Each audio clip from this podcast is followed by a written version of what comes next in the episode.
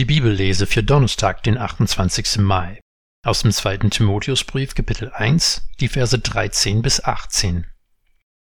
Als Vorbild gesunder Worte halte fest, was du von mir gehört hast, in Glaube und Liebe in Christus Jesus.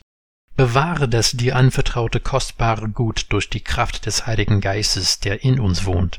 Du weißt, dass sich alle in der Provinz Asien von mir abgewendet haben. Zu ihnen gehören Philgelus und Hermogenes, dem Haus des Onesiphorus schenke der Herr sein Erbarmen, denn Onesiphorus hat mich oft getröstet und hat sich meiner Ketten nicht geschämt. Vielmehr hat er, als er nach Rom kam, unermüdlich nach mir gesucht, bis er mich fand. Der Herr gebe ihm, dass er beim Herrn Erbarmen findet an jenem Tag. Seine treuen Dienste in Ephesus kennst du selbst am besten. In dem ersten Kapitel von diesem Brief hat Paulus schon einiges über Scham gesagt. In Vers 8 hatte Paulus Timotheus aufgefordert, Schäme dich also nicht des Zeugnisses von unserem Herrn und auch nicht meiner, seines Gefangenen, sondern leide mit mir für das Evangelium. Was Paulus hier nicht ausdrücklich sagt, aber was stark angedeutet wird, ist, dass er jetzt in Rom im Gefängnis sitzt Viele gehen davon aus, dass dieser Brief der letzte war, der Paulus vor seinem Martyrium geschrieben hat. In der Apostelgeschichte lesen wir, wie er als Gefangener nach Rom gebracht wird und unter Hausarrest gestellt wird. Die Vermutung liegt nahe, dass Paulus nach dieser Gefangenschaft wieder freigekommen ist. Laut dieser Chronologie wurde Paulus dann Mitte der 60er Jahre wieder verhaftet und nach Rom gebracht. Diesmal scheint er nicht oder jedenfalls nicht mehr, unter Hausarrest zu stehen, sondern in einem römischen Kerker in Ketten zu sitzen. Es ist nicht leicht, mit jemandem in Verbindung gebracht zu werden, der im Gefängnis sitzt. Damit hängt schon immer ein Stigma zusammen. Wir können uns Paulus auch als politischer Gefangener vorstellen, denn in der Antike hatten sie nicht die Trennung zwischen Politik und Religion, die für uns so selbstverständlich erscheint. Mit einem politischen Gefangenen in Zusammenhang gebracht zu werden, ist besonders gefährlich, weil man selber schnell in Sippenhaft genommen werden kann. Im Verlauf des Briefes nennt Paulus verschiedene Personen, die ihm den Rücken gekehrt haben oder ihm Unrecht angetan haben. Hier spricht Paulus von verschiedenen aus Asien. Er spricht von einem Gebiet in der heutigen Türkei, die ihn verlassen haben und nennt zwei Namen, die uns sonst nicht bekannt sind. Wenn du je von einem Freund in Stich gelassen oder von einem Partner verlassen wurdest, dann kannst du gut nachvollziehen, was Paulus erlebt hat. Aber eine Person hat sich ganz anders verhalten.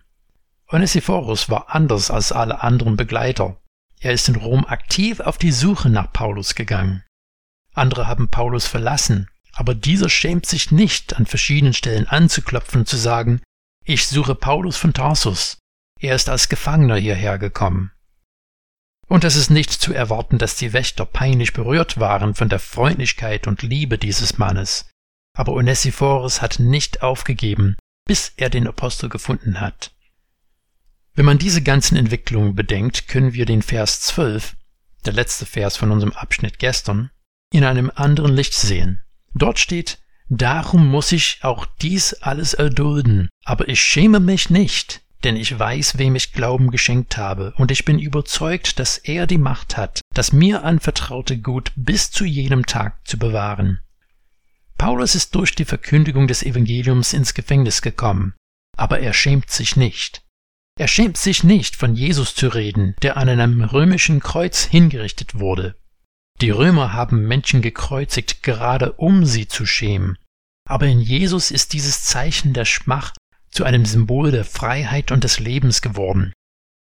Das Evangelium ist ihm anvertraut, dass er es weitergibt, aber auch wenn er jetzt bald sterben muss, er ist es nicht, der diese Botschaft bewahren muss. Ich weiß, wem ich Glauben geschenkt habe, und ich bin überzeugt, dass er die Macht hat, das mir anvertraute Gut bis zu jenem Tag zu bewahren. Und hier nimmt unseren Abschnitt für heute auf, als Vorbild gesunder Worte halte fest, was du von mir gehört hast, in Glaube und in Liebe in Christus Jesus. Bewahre das dir anvertraute kostbare Gut durch die Kraft des Heiligen Geistes, der in uns wohnt. So wie Paulus den Auftrag von Jesus persönlich erhalten hat, so reicht er den Stab jetzt an Timotheus weiter. Durch wie vielen Generationen ist diese Botschaft an uns weitergereicht worden. Zahlreiche Männer und Frauen haben ihr Leben Jesus gewidmet, und häufig sind sie auch in seinem Namen in den Tod gegangen. Es hat immer die Menschen gegeben, die sich Jesus den Rücken gekehrt haben, und immer wieder hat es Verfolgung gegeben, bei denen versucht wurde, die Botschaft von Christus auszurotten. Aber immer war es ein und derselbe, der dieses Gut bis zu diesem Tag bewahrt hat. Und das wird er weiterhin tun, bis er wiederkommt, um die, die die Treue zu ihm gehalten haben, aus dem Grab zum neuen Leben zu erwecken.